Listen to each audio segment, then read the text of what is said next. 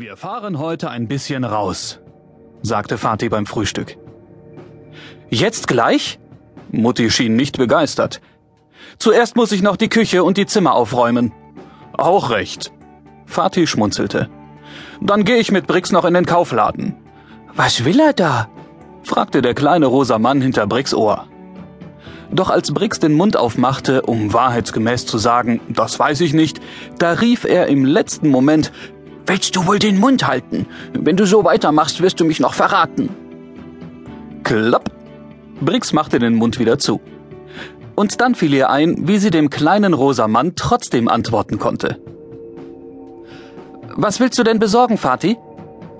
Etwas, das du dir schon lange wünscht. Ach, sag's mir doch, Vati. Erst nach dem Frühstück, mein Liebling, sonst lässt du wieder die Hälfte liegen. Muss ich euch verraten, dass Brix an diesem Morgen als erste mit dem Frühstück fertig war? Kein Wunder. Zum einen war sie natürlich selbst sehr neugierig und zum anderen drängelte der kleine rosa Mann ohne Pause. Beeil dich! Wie lange willst du noch an dem albernen Stückchen Honigtoast rumkauen? Ah, ich platze vor Neugier. Es muss was Besonderes sein. Sonst hätte er es uns gesagt. Trink endlich deinen Kakao aus. Schließlich war es soweit.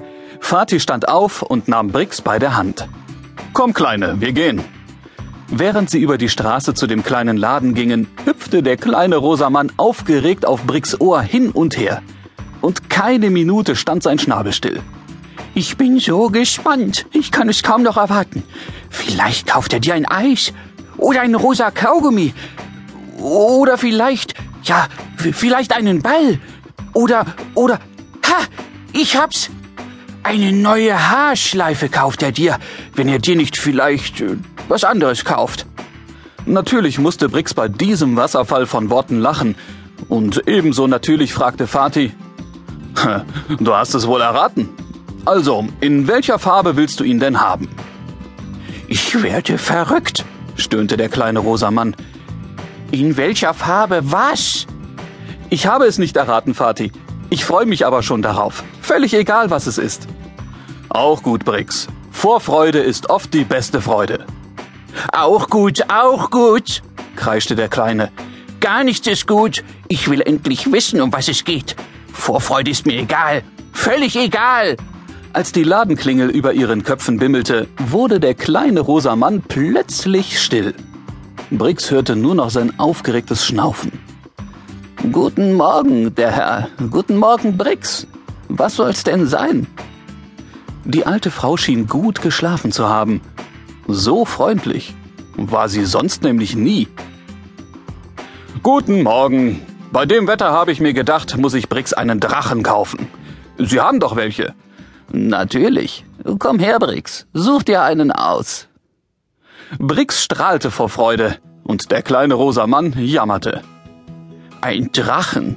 Hoffentlich beißt er nicht. Ich mach mir nichts aus bissigen Viechern. Doch dann sah er die bunten Papierdrachen und seine Stimme wurde wieder fest. Sowas kannst du von mir aus kaufen. Papier beißt ja nicht. Steht halt wieder ein Stück mehr im Kinderzimmer rum.